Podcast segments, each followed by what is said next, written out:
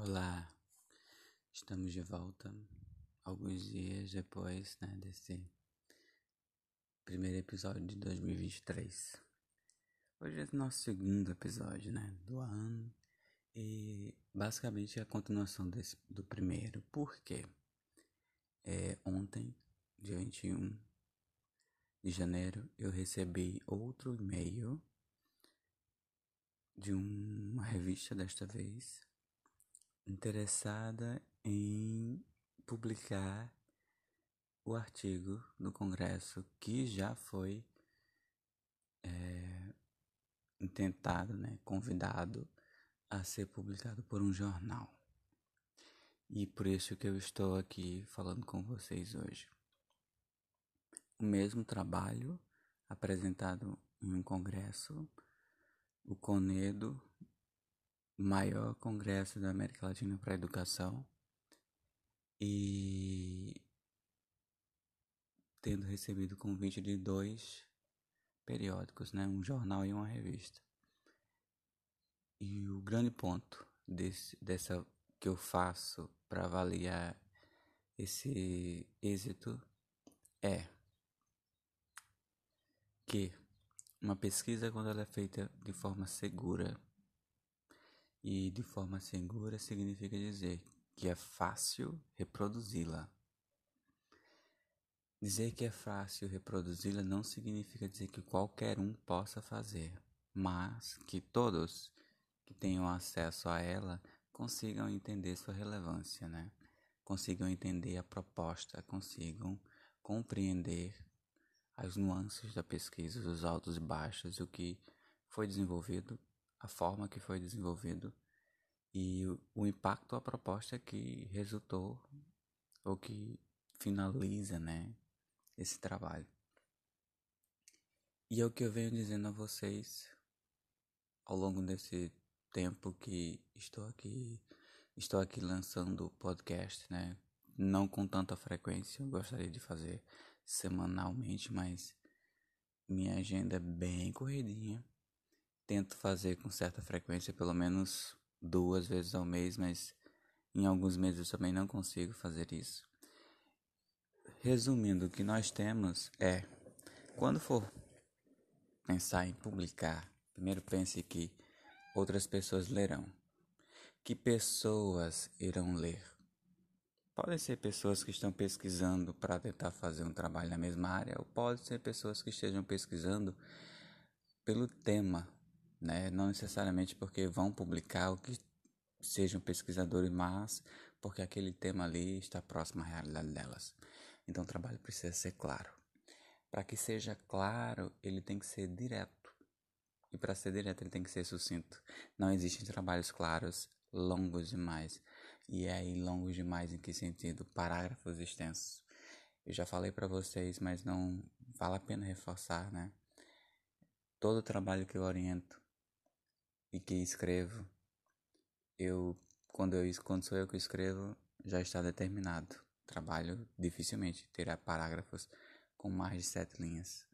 Quando sou eu que oriento, eu cobro dos meus alunos que evitem parágrafos maiores. E eles entendem, ah, professor, mas por que um parágrafo aqui? Não é só uma questão de harmonia da escrita ter um parágrafo de 10 linhas, depois um parágrafo de duas. Não, é questão de clareza mesmo. Quando você escreve parágrafos curtos, quando você escreve frases curtas, é, não há espaço para ciclo. Sim, ciclo, esfera. Ciclo, ciclo no texto é quando você começa falando dele, propõe alguma coisa, volta a falar dele, e volta a falar e volta a falar, se repete, repete, repete, repete, e você acha que está esclarecendo, mas não, você está se perdendo no tema, na abordagem. Quando você transforma esse texto em algo curto, você não tem como se perder. Por que não tem como se perder? Porque você tem o objetivo de encerrar ali dentro daquelas linhas. E no próximo parágrafo você já aborda outra, outro aspecto. Então eu creio que esse trabalho ele foi o melhor de dois mundos nesse aspecto. ele trouxe uma proposta relevante, falando de um tema que afeta milhões de pessoas, então o público-alvo é extenso, e daí o interesse por um jornal e uma revista, né, diferentes. E, e outra coisa, ele foi claro, ele foi objetivo na sua proposição. Ele trouxe aspectos que outras pessoas não conseguiram fazer ou fizeram de forma que talvez não fosse tão claro nem tão relevante. E isso impactou também na, na proposição final, né? na exibição final. No evento, esse trabalho já tinha sido elogiado pelo, no grupo que ele participou, né? que o, o Conedo ele tem vários grupos. E então cada grupo tem uma temática e dentro dessa temática o organizador do grupo, né, aquela pessoa responsável por aquilo, por debate e por trazer questões a, a, aos participantes do grupo, foi elogiado e o resultado agora, agora que nós temos é uma dúvida se publicaremos no jornal ou se publicaremos na revista.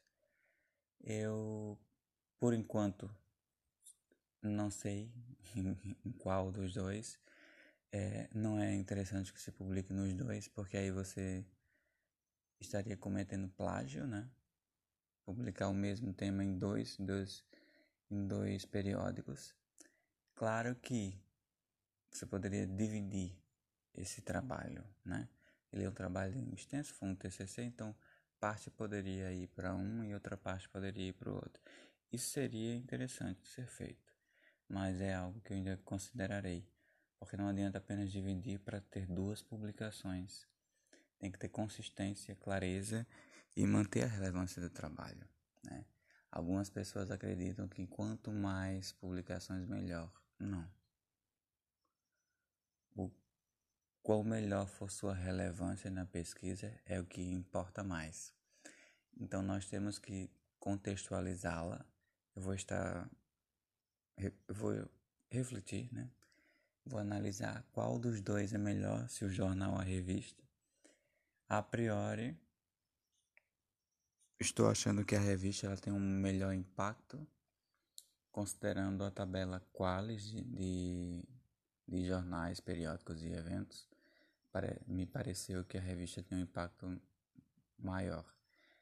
Isso não significa dizer que o jornal não tenha relevância, né? Eu não sou tão a favor nem seguidor da, da do método avaliativo da Qualis. Eu prefiro o método Johnson-Hort de impacto, né? que é um modelo internacional, ou seja, que é baseado na quantidade de citações internacionais e relevância dessas citações, né? de aspectos internacionais. Exemplo, é, a Nature maior grupo científico do mundo, ela tem um, uma série de requisitos. Esses requisitos são documentados, publicados, conhecidos. E mesmo assim as pessoas não se atentam a esses requisitos e acabam publicando sem atendê-los completamente. Então, a taxa de, aprova de reaprovação de um período de, um, de uma proposta de artigo, de revista e tal, capítulo, de material para Nature é bem alto cerca de 94, 96% dos trabalhos que são submetidos à Nature são reprovados. São reprovados primeiro porque ou o trabalho não tem relevância ou o trabalho não está de acordo com as normas da revista. E, esse, e essas normas já consideram a relevância do trabalho. Então, toca no assunto clareza, objetividade, justificativa, elementos da metodologia, reprodutibilidade, ou seja, se, pode, se é possível reproduzir aquela pesquisa em outro local, impacto disso, esse impacto em eficiência, em produtividade, em resultados comparativos. Ah, outras pessoas já fizeram algo semelhante, fizeram. O que você agrega? É melhor nisso, naquilo? Quais os pontos, quais, quais os itens que, que você aborda que não foi abordado ainda? E isso vale para todos os jornais e vale para todos os periódicos. A CAPES considera, primeiro, que para uma, uma base, um artigo, jornal, revista, congresso, ter uma qualificação, algum brasileiro tem que ter publicado. E eu acho isso um equívoco, porque nós não somos grandes cientistas. Quando eu falo grandes cientistas, não é desmerecendo a ciência brasileira, não. É desmerecendo a forma como financiamos a ciência. É, é grande verdade que a grande maioria dos artigos publicados por brasileiros são de bolsistas, ou seja, alunos que estão concluindo o TCC, que estão concluindo sua dissertação de mestrado, que estão concluindo sua tese de doutorado, fazendo pós-doc, especialização, seja qual for sua área ou seu, seu nível de escolaridade. Nós não temos aqueles, é raro, é bem raro isso acontecer, mas nós não temos grupos fixos de pesquisadores que pesquisam, por exemplo, 10, 20, 30 anos aquele tema e ao longo desses 10, 20, 30 anos vão publicando aspectos relacionados à sua, sua pesquisa. Isso é bem raro de acontecer no Brasil. O que nós temos são pesquisadores que trabalham com aquela uma área, duas, três, quatro, às vezes até migram de área ao longo do tempo, se multiplicam em áreas, trabalham com, começa com uma e ainda daqui a pouco tem 10, 15, 20 áreas de atuação. E essas áreas são para conseguir atrair novos alunos para para que ele possa orientá-los, né, orientando TCC, no, na dissertação, na tese. E aí acaba que as publicações surgem e ele sendo coautor, coautor, coautor, mas quando a dissertação, a tese acaba, se ninguém da graduação consegue fazer uma continuação ou o mestrado não consegue, morreu. Morreu aquela pesquisa. Fora do Brasil, isso também ocorre, ocorre, mas Europa, Estados Unidos, por exemplo, e Ásia, eles têm grupos que pesquisam há décadas e que vão ao longo dessas décadas fazendo publicações, né, atualizando o que conseguiram, como conseguiram e em qual pé está essa pesquisa. Então, o impacto da pesquisa brasileira é difícil que seja alto. Nós temos que considerar isso. Claro que nós temos, sim, grandes cientistas em biologia, em fármacos, em química, em odontologia, medicina, principalmente medicina tropical, né? Que é, para, parasitologia, temos sim pesquisadores que trabalham nessa temática, que estão ali, sequenciamento genético de vírus, de bactérias, há décadas e são grandes referências, mas eles sofrem com toda a mudança de gestão. Né? Essa última gestão, não entrando no mérito político, cortou verbas da ciência, então teve pesquisas que foram paralisadas, que estavam ali há décadas, ou pessoas que estavam ali com doutorado para concluir e tiveram que paralisar porque não tinham insumos, né? Isso impacta. E do lado do professor, né, o interesse deve ser sempre publicar em alto de mais, mais alto nível. Por quê? Porque também mostra a qualidade do seu trabalho, né? Então, nesse momento, eu vou, eu estou começando, eu recebi a mensagem já em certa hora. Na verdade, eu recebi até cedo, mas estava fazendo outras, entrava em outras atividades, então só, só via mensagem à noite, na noite do sábado, né? Então, eu tenho que debruçar sobre os aspectos, onde é mais relevante fazer a publicação nesse momento, pensando que aquela essa publicação vai ser eterna, né? Vai estar ali para qualquer pessoa do mundo que compreenda português ler, aquele leia, compreenda, aceite ou inclusive revise e insira como uma referência em outros trabalhos, né? Então eu tenho que avaliar também quais bases esse, esse trabalho fica disponível, em quais bases a, o jornal ele tem uma lista de bases que fica disponível, que, diz, que você consegue achá-lo, né? Então você não necessariamente precisa acessar o, site do jornal para lê-lo. Fazendo busca em outras bases você irá conseguir chegar a ele. A revista também tem, né?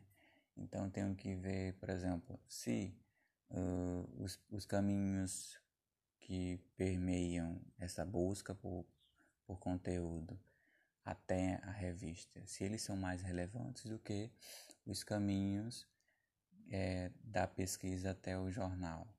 Por quê? Porque nós temos que pensar assim. Além de nós, digo, me orientando eu e da turma que assistiu, né, a banca, que conhece esse trabalho, ninguém mais vai conseguir achar esse trabalho facilmente. Então, quem vai fazer busca no Google, Google Escola Google, em qualquer outra base de, de busca de temas, vai buscar por palavras-chave. Então, eventualmente, se alguém fizer uma busca por palavras-chave que estão contidas no resumo ou nesse, nesse trabalho que eu orientei, chegará a esse trabalho e, ao lê-lo, poderá dizer: olha, esse trabalho é relevante, eu posso utilizar dentro da minha pesquisa como fonte de referência, né? Esse trabalho não é relevante. Não gostei, então descarto.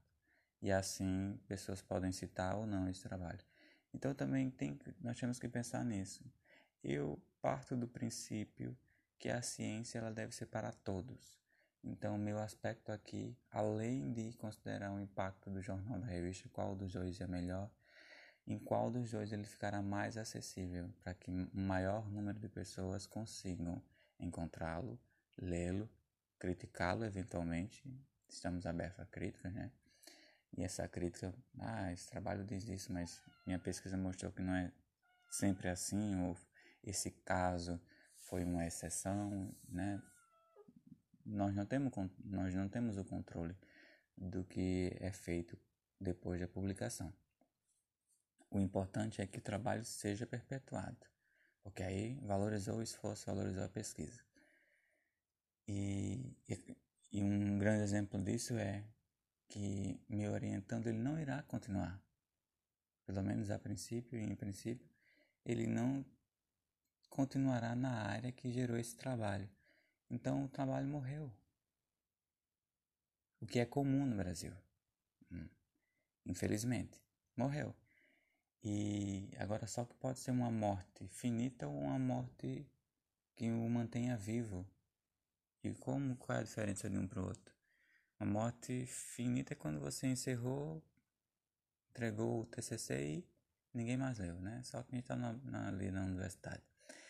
E a infinita é quando você transforma ele num artigo, uma base como jornal revista, e que a qualquer momento, durante décadas, alguém pode conseguir achar e eventualmente considerar que aquilo ali é relevante e usá-lo, citá-lo dentro do seu trabalho, e você perpetua o seu trabalho, mantém vivo, mesmo que ele já tenha sido encerrado. Então temos que avaliar isso também. Quando forem escrever o resultado de uma pesquisa, tenham isso em mente, sejam claros, sejam objetivos, sejam sucintos. Pensem, ah, eu estou escrevendo para quem? Para profissionais ou para curiosos? Escrevam sempre para curiosos, porque os profissionais, eles sempre consideram que a, o que eles fazem está num nível maior que o que os outros fazem. Então, a possibilidade de criticar seu trabalho, mesmo que seja bom, será alta. Agora, quando você escreve para que todos entendam, aí até os críticos elogiam, porque fica claro.